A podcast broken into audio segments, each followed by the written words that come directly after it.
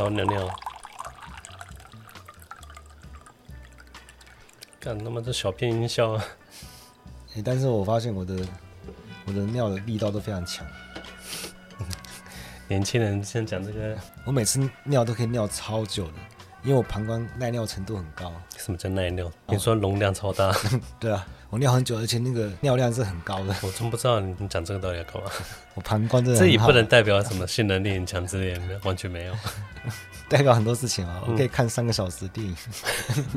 今天特别想要讲《爱死机器人》第三季。嗯啊，他妈等一年一个晚上都看完了。我第二季很火的，很火的，可是我一定会给他机会啊！啊，可能因为其他事嘛？不，他不期待我，还能期待什么？只是说我警告你，最后不要令我失望。哎、欸，那第三季真的没有让人失望，而且我觉得毫无悬念的，就是吉巴罗，还是念的好奇怪啊！吉巴罗。对啊、欸，有啊，他是那个什么入侵者的意思啊，是吗？哦，是哦，对啊，哎、欸，好像是印第印第安语的还是什么？哦，我觉得最可怕的地方就是他居然可以蒙骗过我的双眼，对啊，哦，看这样子很困惑啊，我说看这到底是不是实拍啊？这是动画？他可怕的是什么？他可怕的是肉眼难辨，是我们的肉眼难辨，不是老人家。对啊，我我对动画的敏锐度是非常高的，嗯，这搞得我很困惑。这个应该是演员吧？哎、欸，这很可怕哎！这个什么？如果这种技术力可以达到这个地步的话，那就会代表 你在讲 VR 啊？不是，代表它可以创造现实啊？那那个监视器没有任何意义。嗯，可它令我非常惊讶的是，通常一个动画，它很强调它的技术力的话。通常他故事都不怎么样，嗯、无聊。嗯，可是他的故事是配上了画面一样美丽的。嗯，而且甚至啊、哦，甚至他的表现只能透过动画而已。对，嗯，看跟奇巴罗看了第二次啊，看那女儿也够可怜的。我觉得这一定要看第二遍，因为你第二遍才能看到很多细节。不，因为第一遍先先傻眼，看我在看的什么，先把下巴合起来再看第二遍。嗯 我看那个海妖，他我看第二遍发现他是他是很惊讶，哎，看竟然有人没有被我被我歌声魅惑，嗯，他对他产生了兴趣，他不是一直尾随他，到晚上旁边观察他，跟他睡觉，陪他睡觉，嗯、然后醒了他就吓跑，就像个小动物一样被吓跑。嗯、可是他让他跑的时候看着很很快乐，他就是会一直回头看一下骑士有没有追上来，嗯，他。他对骑士很有兴趣，可骑士追他的时候是利欲熏心的追他。对他女女妖也误以为其实对他也产生了某种性的吸引力，对他看的是很开很开心很雀跃。那龙骑士是看一个钱袋，然后那个那个海妖是看了一个肉袋。对。表错情啊！他们在瀑布的时候啊，他还他还跟他跳了一个魅惑魅惑之舞。嗯，可是我我发现，其实水妖他自己搞不清楚状况。对，他是搞不清楚，所以他其实他们在接吻的时候，他的那个鳞片什么，把他割的，对对，割的满嘴都是。哎、欸，我看第二次，我发现他有另外一种寓意，嗯，就是他最后他把女妖杀掉之后，他开始开始活泼他身上的金银财宝跟鳞片的时候，嗯，我当时我看到，哎、欸，他他就是一一根玉米棒子啊。哎、欸，我是把它看成一个鱼耶。一开始当然是像在鱼一样在播那鳞片，嗯，可后你看它是它是金色，它是玉米，因为之前白人殖民者他去印第安人的时候。嗯，他一直跟店员说，他们他们是来那个找黄金的，嗯，还说黄金都很有价值。那个印第安人啊，风中情缘这一段啊，他误以为他说，哎、欸，你要的是玉米吗？嗯，给他玉米，玉米对印第安人是很重要啊，这是、嗯、这是很重要的财富。嗯，然后白人说干冲他笑，那时候那时候其实在剥女妖的时候，他说看女妖本身就是一根玉米啊，大玉米。那我最不满就是他没有剥干净。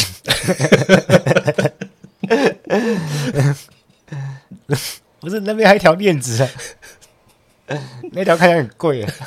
啊，这就很像你看人家吃鸡腿，就 那骨头上面还有肉啊，还没吃干净，除非他是负重有限的。我注意一个小细节，他那边有个刺青，刺的是那个一个布，对，一个手听不到声音，镜子，而且我发现。那个龙骑士一听到声音之后，他不是很开心，但他很痛苦。先抓狂。对，看第一遍的时候，我只我那时候只是感觉到说，我很喜欢他音效的切换，嗯、就会发现只要只要是切换到龙骑士的时候，就是没有声音。嗯，我第一次看的时候，我以为我以为那是水中的那个视角，泡到水里那种嗡嗡嗡的声音。嗯、我看结局最后他不沉下去，底下都是金银财宝吗？嗯，我说哎，她是湖中女女神吧？所以我在想说，她身上那个。珠宝鳞片应该会慢慢恢复啊！他自己 他自己 自己拼回去了，不是现在不是很多吗？嗯，好，我们讲他那个女妖复活的时候，他那种哭诉，我看到好好心痛。嗯、其实我不太知道他他当时心态是什么心态。他最后那一段唱歌，他他是要报复他吗？还是他只是他的情感本来就只能透过歌声去去舒张？他感感觉他只是倾诉他自己的他的遭遇啊。嗯，因为最后我看女妖，她最后神情，她瘫坐在湖上的时候，她有点有点失魂落魄，有点空虚。嗯，我觉得哎、欸，感觉她好像不是她要的结局。嗯或者她本人可能水妖，她唱歌本身没恶意，她就跟那个水手遇到的那个赛人一样，赛人就是那种海上的女妖，她会唱歌魅惑水手。那不是海象吗？对，大家说海象。呃，搞不好她唱歌，她本来就是想要吸引一种性吸引力，他想要吸引一个一个男性啊，嗯，对吧？搞不好他那歌他不是恶意的，只是人类不小心 不小心会抓狂。像他们那个骑士团的那个队长啊，嗯、穿全身金色那一个，他就从第一个啊，他是最最受诱惑的那一个人。嗯、有啊，看得出来他们骑士团是很崇拜黄金的吧？看看他们战马上面的那些，嗯，那些坠饰啊。后来发现水妖对动物没辙，对动物也没兴趣。啊。不是，那动物听他的歌声也不会怎样啊？有啊，动物会被人驱使冲到湖中啊。对啊，但是人死之后，嗯、那个马都全部走上来啊，没事啊。干，反正七宝说这真的很惊艳了。可，那你第二喜欢什么？一样吧？啊、哦，那个好像叫做迷你亡灵之夜嘛。反正反正是模型僵尸啊。嗯，我好喜欢这个视角。对对对，那你第三呢？他、啊、第三好难哦，好像没有很强烈的第三。要是我的话，哦，我应该就会选插进旅行。啊，跟插进旅行的那个故事还是有点差强人意。虽然他一直在投票。拥有绝对权力的人在边玩投票游戏就觉得很开心。好，欢迎来到今日哲学，为你提供最新的哲学资讯。我是表子，我是迪亚哥。那我们今天继续接着讲费希特他的三条原理，无条件的三条原理。什么叫无条件？这是他最屌啊！他不用条件他就可以存在，无条件存在的原理啊！你说他不用任何理论来，他自己是自己的根据啊，他说了算了，这就是唯心主义啊！但我们今天就做一回唯心主义啊，因为他他认为。唯物主义是不可能的。为什么他叫知识学？像我这个人不讲道理一样，我这个人只讲道理的道理。所以他讲的其实是科学的科学，知识的知识。怎么一开始就听不懂了？他不在乎内容啊，他他只在乎形式。他要知道知识的合法性哦，其实知识的构成性是如何发生的？其实就是我们底层的意识结构啊。就是我们认识结构啊，因为在费希特那边，这就是本体论的结构。简单来说，就是研究康德他不可知的东西，他把这个不可知掀开来。这是谁说不可知嘛？就是明明就可以直观。那什么是不可知的东西？像我们看那个吉巴罗，吉巴罗，嗯，他那个动画逼真到可以蒙骗过我们的双眼嘛？所以从现象来看，它是像真的一样，但它其实是动画。但是这个动画它其实也是现象。嗯，对。他说他里面连动态捕捉都没有，我都整个很困惑。你是不是在耍我？你是不是想骗我？真正不可知是什么？就是这个动画背后隐藏的那个运行的底层代码，那是我们看不到的，那是不可知的东西。就是关于这个动画是如何显像出来的背后的发生学机制。啊，我知道。你说它在母体里面，我们不会发现。嗯。那只要你变成救世主之后，你看，哎，后面怎么背景全部变代码？然后干他妈假的。所以这这个是不可知的东西。像我们这些凡人嘛，我们就是看到动画而已嘛。说哦，这好，这个好像真的哦。嗯，那为什么会这样认为？那好像真的，就我们都靠形式逻辑嘛，就我们会直觉认为说，符合逻辑必然就是对的。那为什么我们我们这样觉得？他就研究这个必然性，为什么我觉得这样就是对的？哈，这个必然性是怎么被构成的？所以它是关于知识的知识。就我们要认识世界是需要透过知识，但要认识到知识，我们可以问说，我们有没有办法可以跳脱意识去思考？跳脱意识。怎么可能？然后就不可能，没办法啊，我们摆脱不了，我们摆脱不了意识啊，就我们无法站在意识之外来认识知识嘛。虽然说唯物主义是不可能的，因为一切都要从我们意识出发。他其实在批判在他之前的自然主义啊，就把世界当成客体放在那边研究。然后我自己就是世界的一部分，我就自然的一部分。你怎么可以跳脱自然，然后再把它当成客体研究？所以到最后我们就怀疑我们的认识能力啊，就走向怀疑论嘛。那也有人批判他。知识学是循环论证，这啊，你也是用形式逻辑来把握知识学啊，然后再用知识学来把握形式逻辑。像费希特为什么很聪明？因为他是神童。为什么他是神童？废话。为什么这个人很有钱？嗯，因为他是大富翁，傻笑。对啊，为什么他是大富翁？因为他很有钱。他才不在乎哎，反正他自己书上都写，那就是要循环论证的。形式逻辑就是你是暂时拿来用一下而已。所以我们的意识活动它要体系化，就是我们要。找到第一条原理。我们只要找到第一条原理，就可以怎样？就可以推出整个体系。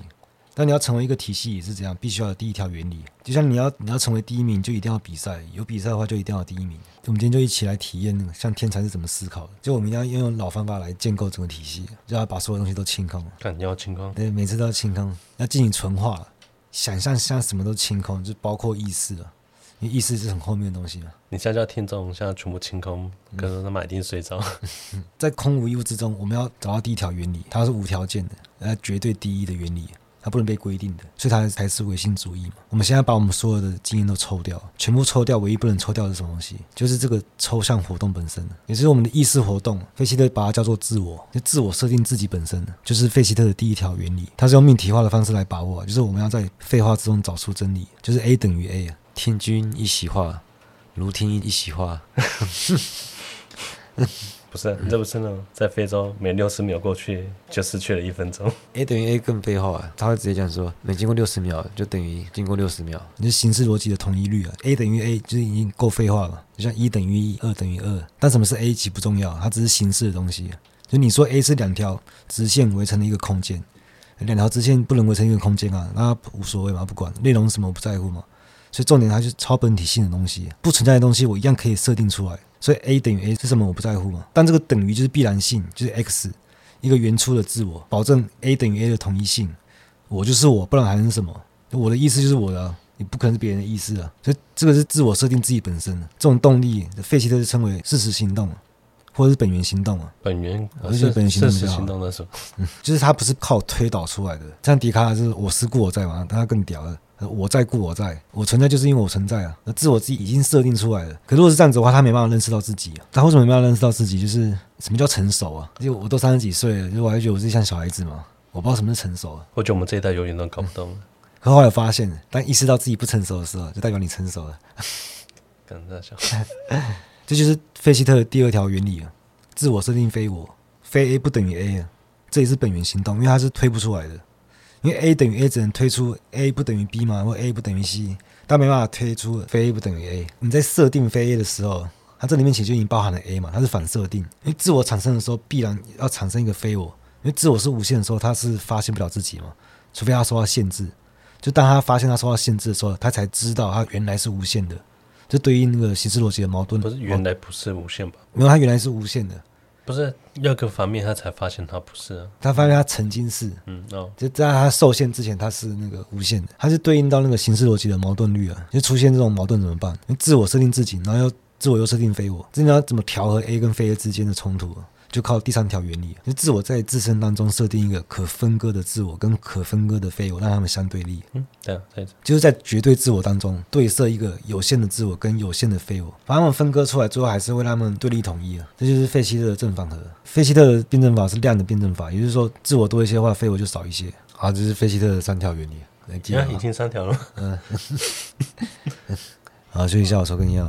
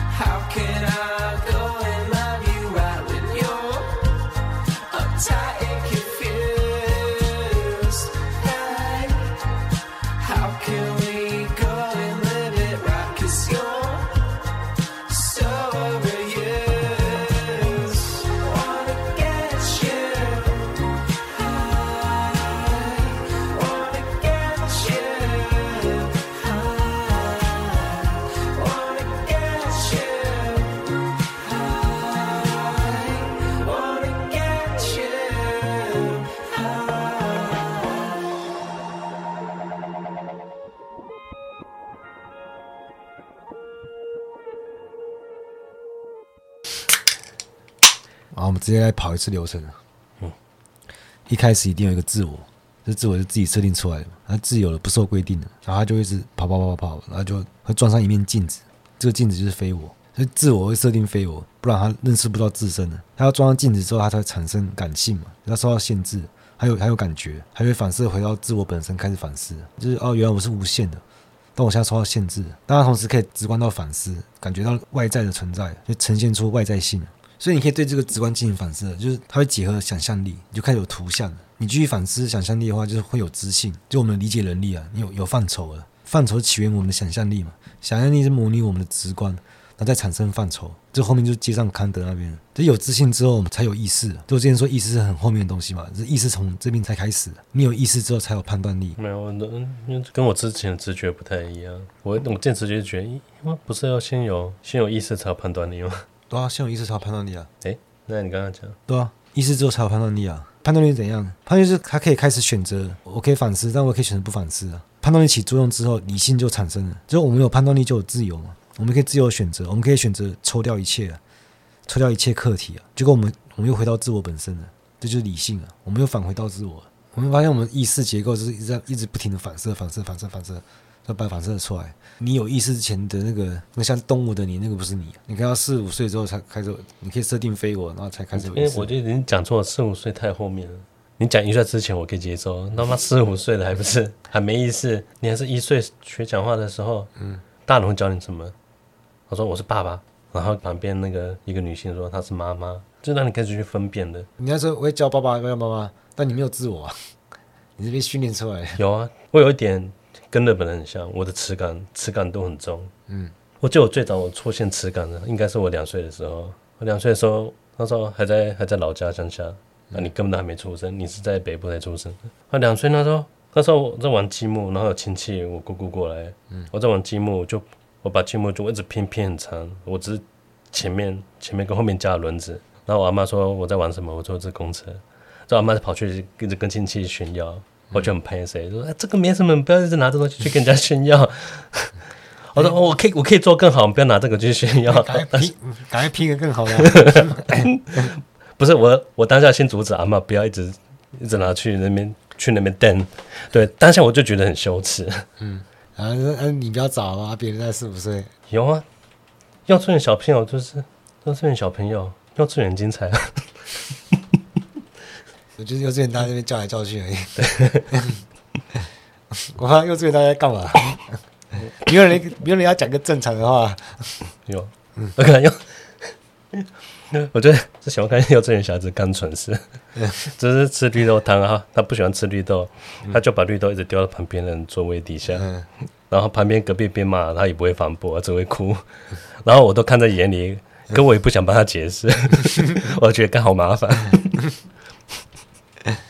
你不是很喜欢吃绿豆汤吗？我当然喜欢吃啊。你跟他要要。对啊，我当时会觉得，为什么他不喜欢吃？那 那为什么要害隔壁人？隔壁为什么只会哭都不会解释？跟老师也没有那个。老师没有，老师就是只骂他，他越哭越骂。哎，我还记得我第一次上幼稚园的心情，你知道我哭了吗？我不在场。我那时候我工作是每天拿十元买那个巧克力面包去去幼稚园拨给你，拨给我，给你啊。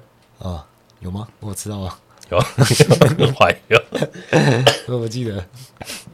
我那幼稚园是没有，还其实还是去注册而已，还没有开学。那时候还没上过学。你现在讲是小学里面的？第一次要上幼稚园的时候，然后那时候我听到老师那边讲，可是我理解能力没有很好，我就听到要睡觉，我就以为说就是我来这边就是在这边过夜，就像住校一样。不知道，就就不能回家。我说你的觉悟也做太 太大了，没有，我就我就我就忍住了，然后一直到开学的时候，我还在想说啊，要住就住啊，啊，啊，我不是每天都要回家，我知道，那我换学校嘛，改规定的嘛，我哪知道啊，那么小。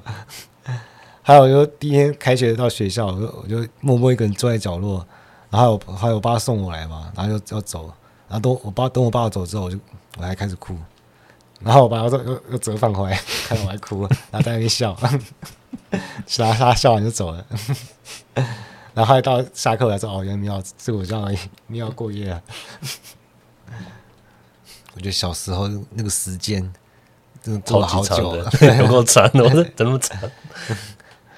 赶快就是赶紧长大。我感觉感觉小时候零到六岁啊，嗯，根本经历了二十年吧。对啊，你处处受到限制啊，你讲又不行啊，你完全要听这个大人的话。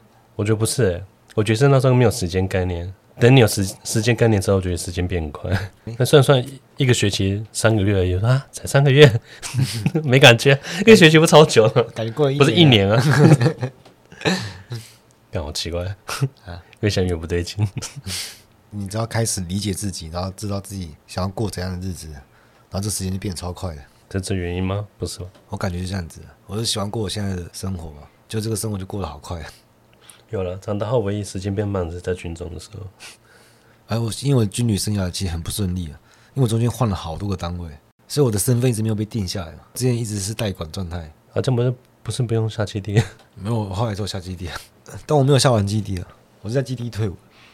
哦，那时候觉得干，我那天很不重要，我们那天就两个人而已，一个在阳明山，然后我们要下下单位的时候要去山下，然后单位没人要接，单位说啊，等有空有空上去再顺便接，就一丢丢两个月，两个月没下来。对，两个没下来，而且那时候也不是也不在编制内，不在山上不属于任何人编制，嗯，就剩下两个幽灵人口没人理，不是过很爽啊？也没过很爽啊，他是新兵哎，新兵整天。整天那边紧张兮兮，一直拉扯，说干他妈的，单位还不还不来接我们？我那时候状况就很像这样子啊。嗯，然后我当兵最自豪的事情就是那个，我没有在军中生气过。我突然想到我军中最大的收获，嗯，我偷了一本漫画书，真问哎，哪一本？真问啊，嗯，《东周英雄传》。我也是看到我吓一跳，我说干他妈是宝物，放在餐厅的那个书柜。嗯，我餐厅为什么有个书柜？我也不懂。嗯，然后说干这个应该是没人管的吧？我就先测试，我就把它拿到我们我们单位的那个诶诶、欸欸，那叫娱乐室什么？中山市。对啊，反正带到我们我们单位的中山市的书柜放着。我看诶、欸，也没有人好像在在 K 这本书啊。然后在等嗯放假的时候，就发现自己心里，然后输赢的时候很害怕，说看喂 他出去被人家抓。我们没有。我他们他们更不管这一本啊，他们不他们也不懂这本这本书的价值。我带回来说啊，这是我军旅生涯最大的收获。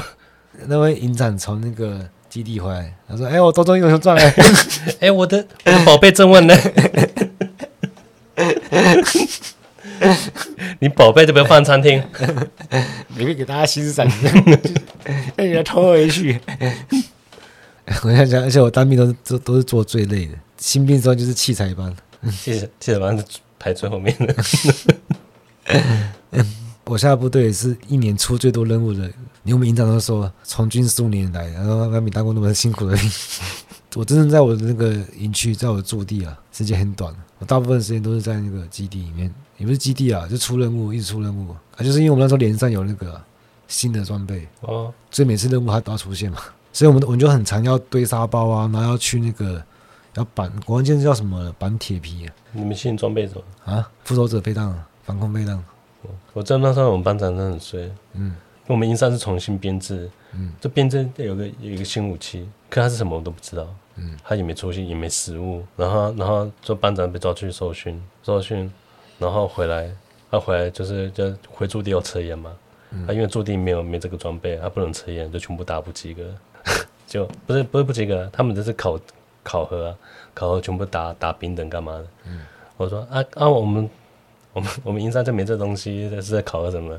说啊啊，他说公文上面说公文说有就有了啊，实际上怎样不管了，然后全部全部搞考全部打饼，是吧？给这班长给我睡。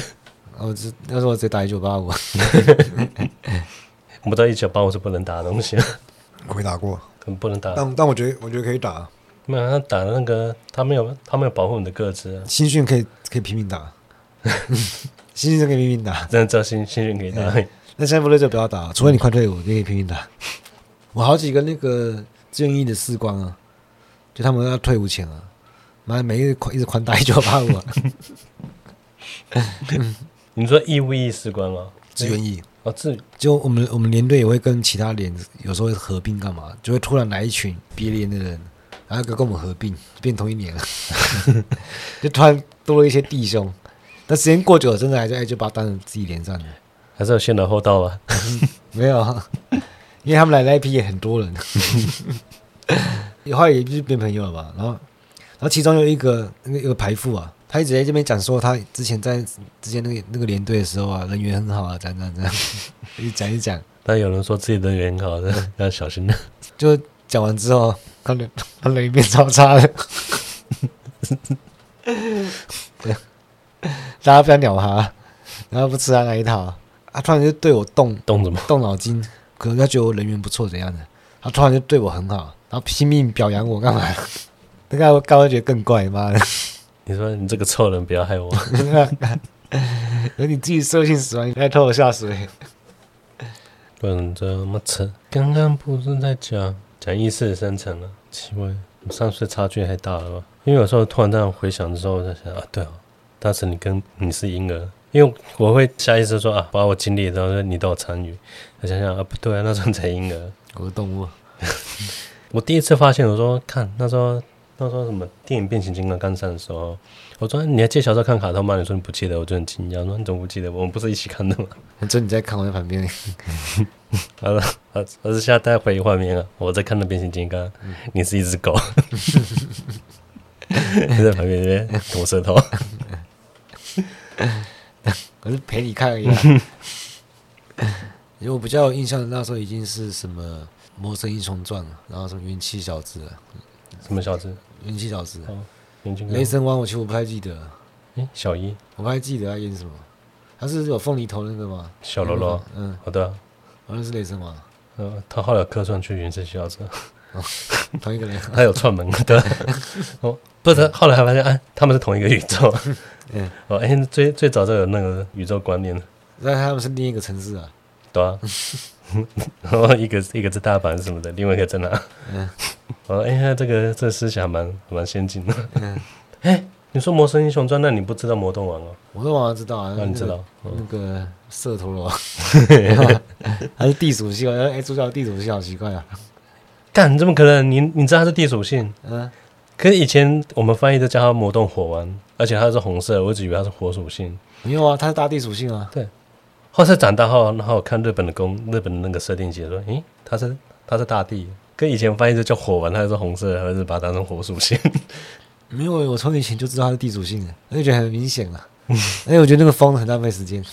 你说召唤的时间？对，有时候没有然后，只有风的时候，召唤风就赶偷来钱。不是啊，啊另外一个也找不到谁的，老是干他妈都都我一个人那边，都搭着一个人那边干，加两个视情况登场。无论如何都有地嘛，你看你在哪边？有啊，有一集就是大地没出场，他找不到空旷的场地，是另外两只登场。打得赢吗？打得赢？哎、欸，原来你们也打得赢哦。我觉得安排还是蛮合理的。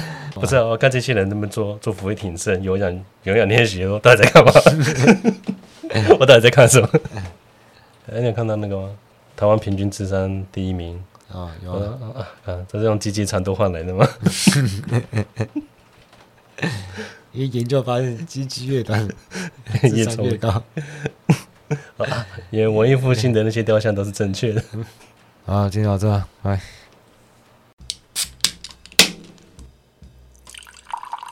好尿尿。干他妈这小片音效啊！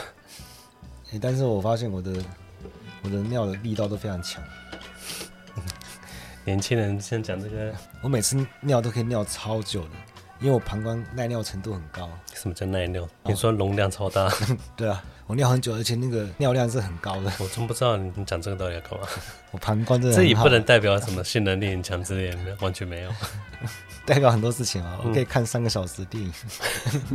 今天特别想要讲《爱死机器人》第三季。嗯啊，他妈等一年一个晚上都看完了。我第二届很火的，很火的，可是我一定会给他机会啊！啊，可能你也其他事嘛？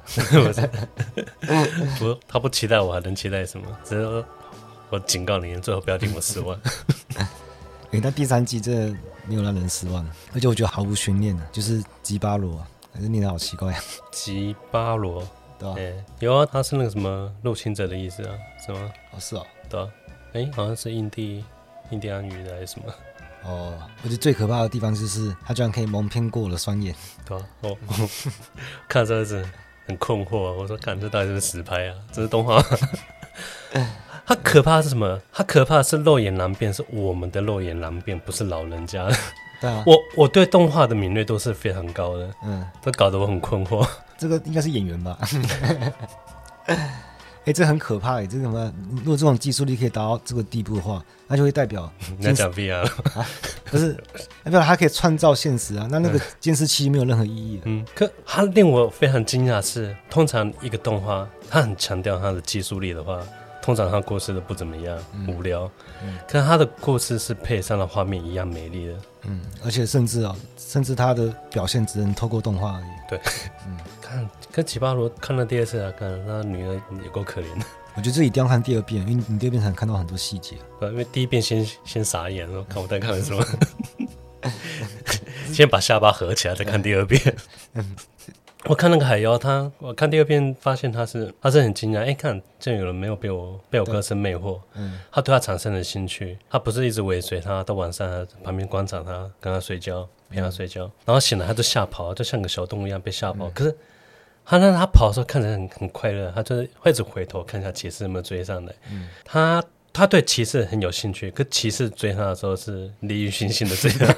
对他女女妖也误以为骑士对他也产生了某种性的吸引力，嗯、对他看的是很开很开心很雀跃。那龙骑士是看一个钱袋，然后那个那个海妖是看了一个肉袋。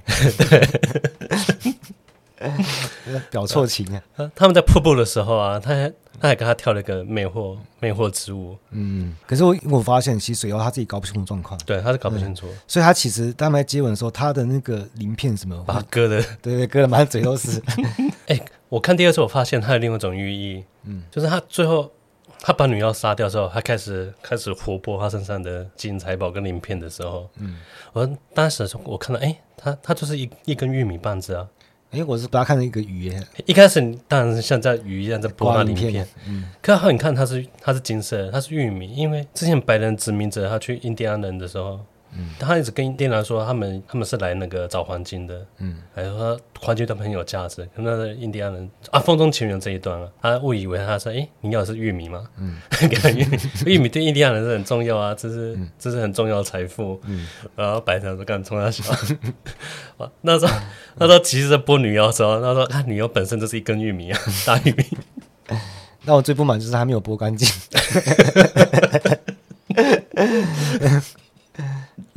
不是那边还有一条链子，那条看起来很贵，这就很像你看人家吃鸡腿，就 那骨头上面还有肉，还没吃干净。除非他是负重有限的。我注意那个小细节，他那边有个刺青，刺的是那个一个布，对，一个手听不到声音镜子。而且我发现。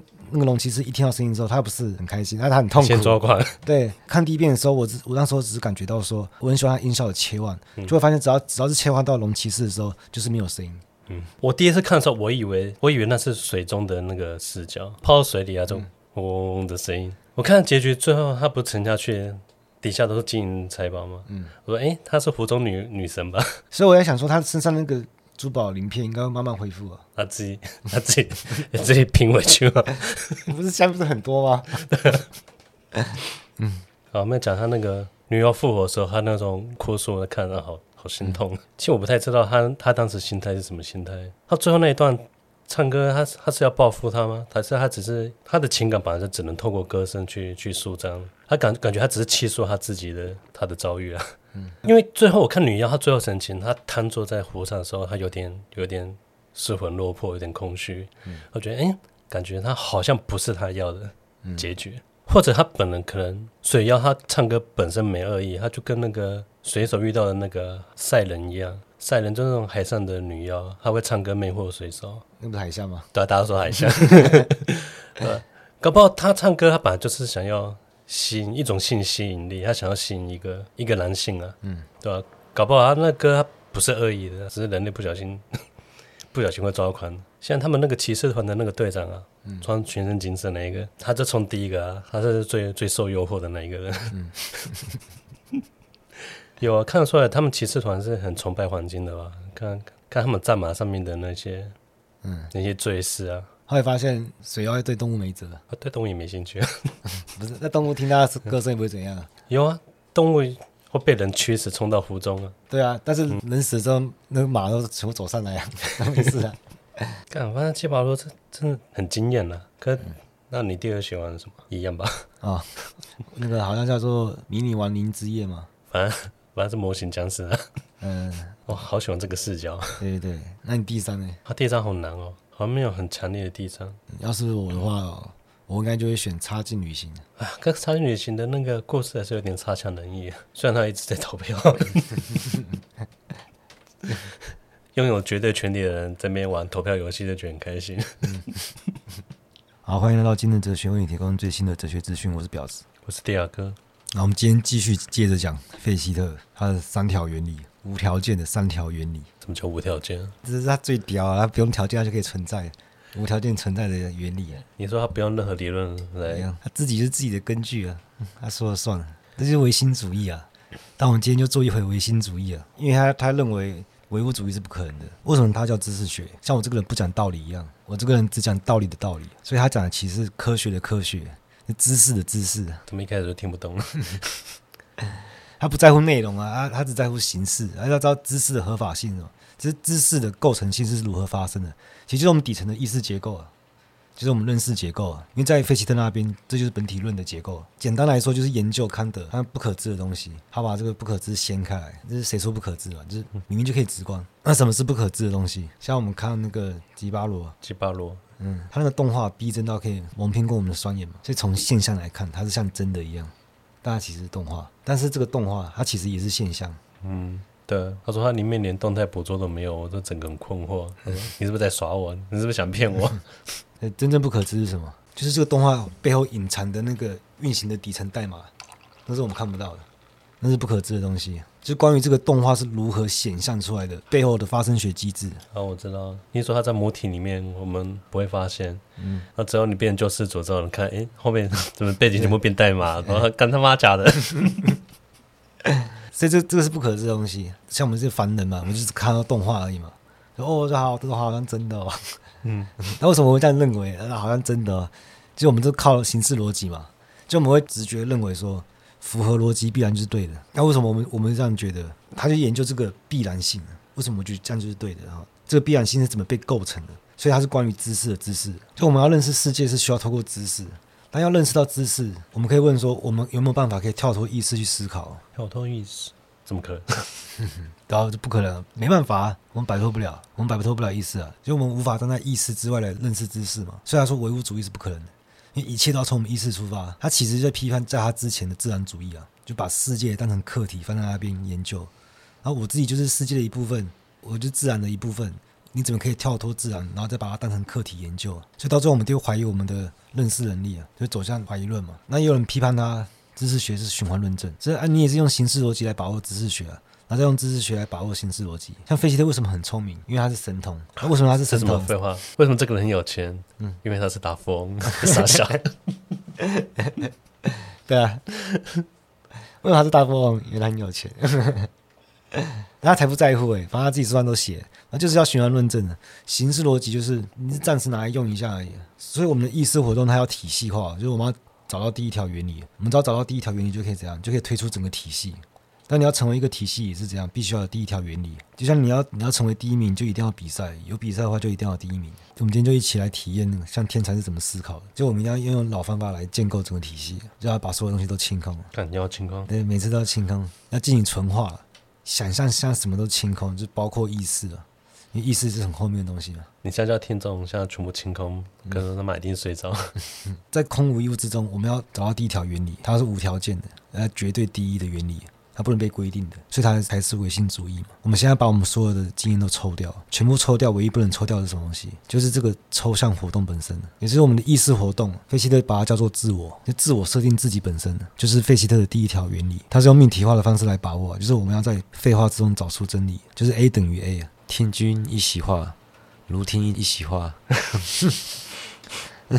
不是，这不是那种在非洲每六十秒过去就失去了一分钟。A 等于 A 更废话，他会直接讲说，每经过六十秒就等于经过六十秒，你是形式逻辑的统一率啊。A 等于 A 就是已经够废话了，就像一等于一，二等于二。但什么是 A 其实不重要，它只是形式的东西。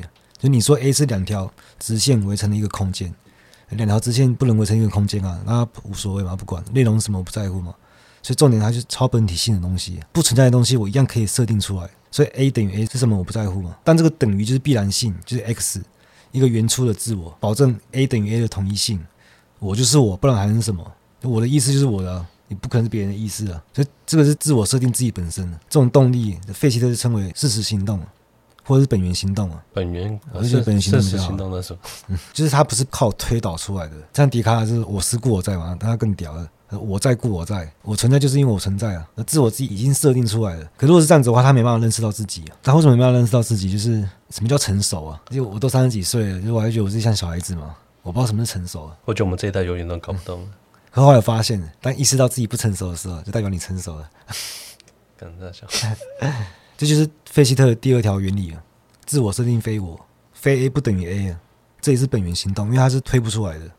因为 A 等于 A 只能推出 A 不等于 B 嘛，或 A 不等于 C，但没办法推出非 A 不等于 A。你在设定非 A 的时候，它这里面其实就已经包含了 A 嘛，它是反设定。因为自我产生的时候，必然要产生一个非我。因为自我是无限的时候，它是发现不了自己嘛，除非它受到限制。就当他发现他受到限制的时候，他才知道他原来是无限的。这对应那个形式逻辑的矛盾。不是原来不是无限吧？没有他原来是无限的。不是要个方面，他才发现他不是啊。他发现他曾经是，嗯哦，就在他受限之前，他是那个无限的。他是对应到那个形式逻辑的矛盾律啊。就出现这种矛盾怎么办？自我设定自己，然后又自我又设定非我，这你要怎么调和 A 跟非 A 之间的冲突啊？就靠第三条原理，就自我在自身当中设定一个可分割的自我跟可分割的非我，让他们相对立。嗯，对啊，就是在绝对自我当中对设一个有限的自我跟有限的非我，把他们分割出来，最后还是为他们对立统一啊。这就是费希特的正反合。费希特的辩证法是量的辩证法，也就是说，自我多一些的话，非我就少一些。好，这是费希特的三条原理。来记已经三条了。嗯。好，休息一下，我抽根烟。好，我们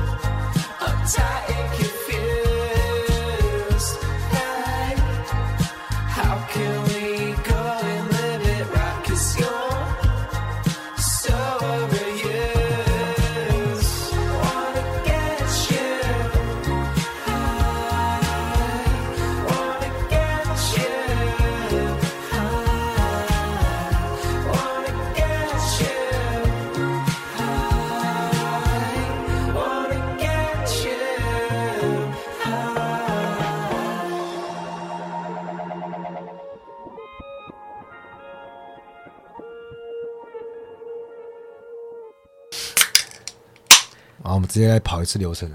嗯，一开始一定有一个自我，这自我是自己设定出来的，它自由的不受规定的，然后他就一直跑跑跑跑跑，然后就会撞上一面镜子，这个镜子就是非我，所以自我会设定非我，不然他认识不到自身的。他要撞上镜子之后，他才会产生感性嘛，他受到限制，还有还有感觉，还会反射回到自我本身开始反思，就是哦，原来我是无限的。但我现在受到限制，但他同时可以直观到反思，感觉到外在的存在，就呈现出外在性。所以你可以对这个直观进行反思，就是它会结合想象力，你就开始有图像了。你继续反思想象力的话，就是会有知性，就我们的理解能力啊，你有有范畴了。范畴起源我们的想象力嘛，想象力是模拟我们的直观。然后再产生范畴，这后面就接上康德那边。这有自信之后，我们才有意识。就之前说，意识是很后面的东西嘛，这意识从这边才开始。你有意识之后，才有判断力。没有，那跟我之前的直觉不太一样。我我见直觉觉得，因为不是要先有先有意识才有判断力吗？对啊，先有意识才有判断力啊。诶，那你刚刚讲，对啊，意识之后才有判断力啊。判断力怎样？判断力是他可以开始选择，我可以反思，但我可以选择不反思啊。判断力起作用之后，理性就产生了。之后我们有判断力，就有自由嘛。我们可以自由选择，我们可以选择抽掉一切啊，抽掉一切课题啊，结果我们我们又回到自我本身了，这就是理性啊，我们又返回到自我。我们发现我们意识结构就是一直在一直不停的反射、反射、反射、反射，要把反射出来。你有意识之前的那个，那像动物的你，那个不是你。你看到四五岁之后才开始，你可以设定飞我，然后才开始。因为我觉得你讲错了，四五岁太后面了。你讲一岁之前我可以接受，他妈四五岁了还不是 还没意识？你还是一岁学讲话的时候，嗯，大人会教你什么？我说我是爸爸，然后旁边那个一个女性说她是妈妈，就让你开始去分辨的。你要说我会叫爸爸，叫妈妈，但你没有自我啊，你是被训练出来的。有啊，我有一点跟日本人很像，我的齿感齿感都很重。嗯，我记得我最早我出现齿感的，应该是我两岁的时候。我两岁的时候，那时候还在还在老家乡下，那、你根本都还没出生，你是在北部才出生。我两岁那时候，那时候我在玩积木，然后有亲戚我姑姑过来，嗯，我在玩积木就。我把积木就一直拼拼很长，我只是前面前面跟后面加轮子。然后我阿妈说我在玩什么，我说这公车。这阿妈就跑去跟着跟亲戚炫耀，我就很拍谢，说哎这个没什么，不要一直拿这东西去跟人家炫耀。我说哦，我可以我可以做更好，不要拿这个去炫耀。赶快拼，赶快拼个更好的。不是我我当下先阻止阿妈不要一直一直拿去那边去那边蹬。对，当下我就觉得很羞耻。嗯。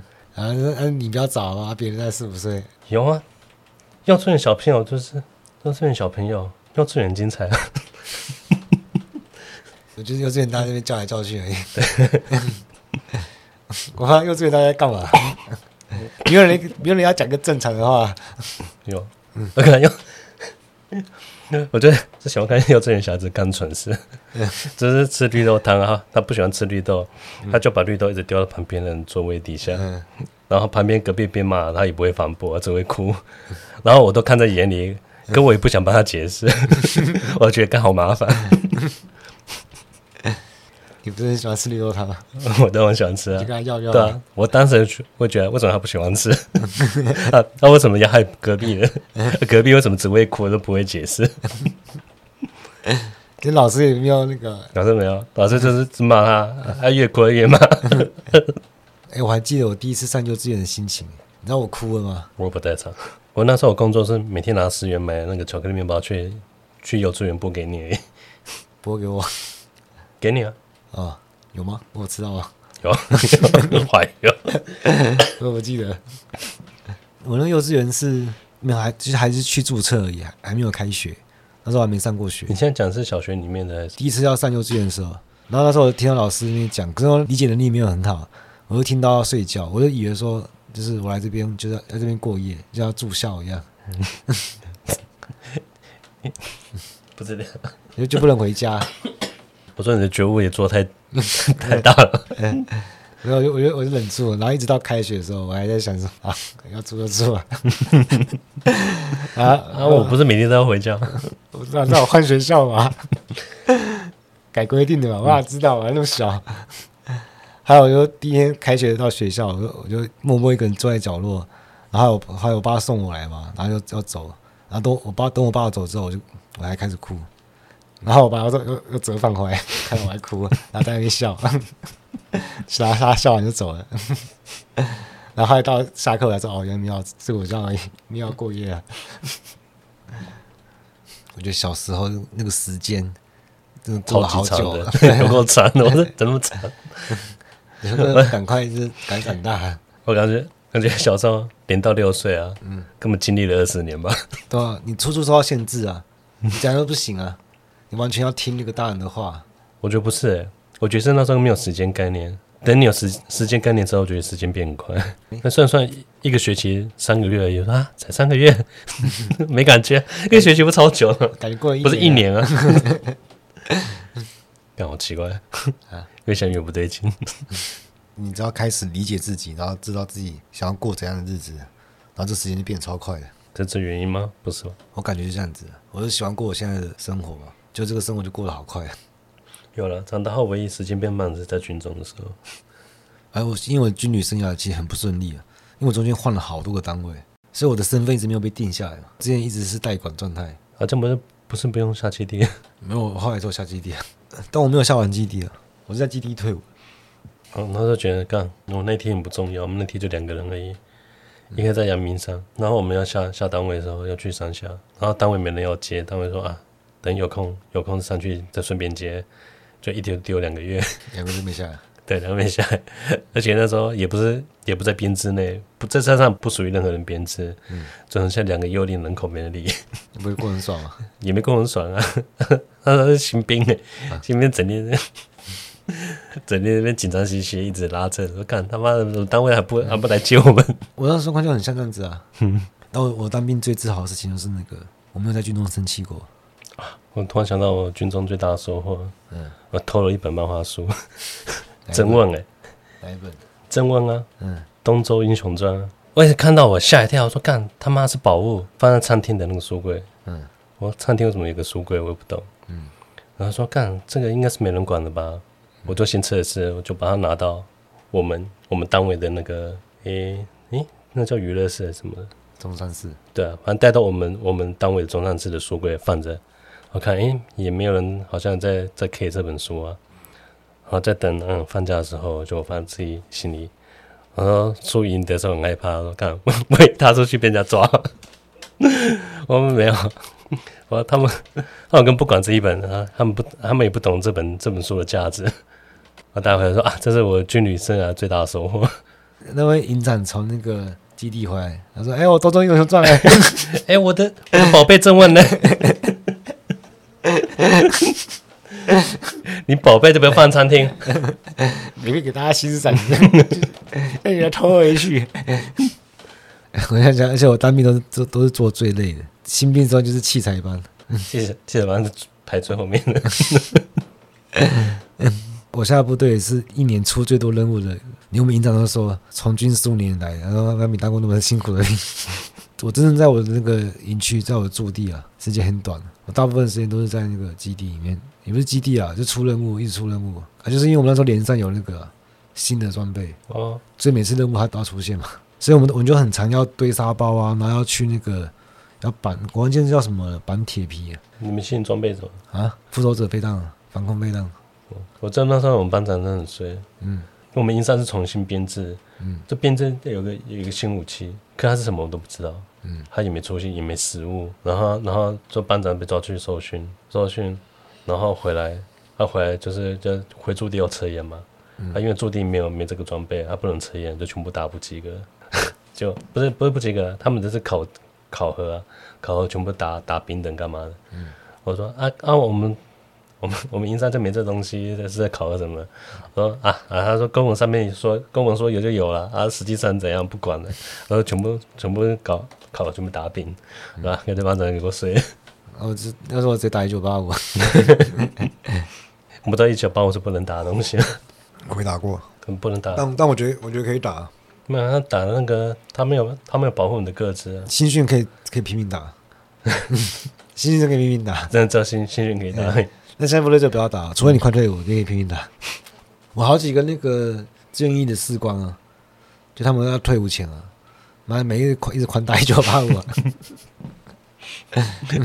你说义务役士官吗？志愿役哦，志就我们我们连队也会跟其他连有时候会合并干嘛，就会突然来一群别连的人，然后跟跟我们合并，变同一年了，就突然多了一些弟兄。但时间过久了，真的还是哎，就把它当成自己连上了，还是有先来后到吧？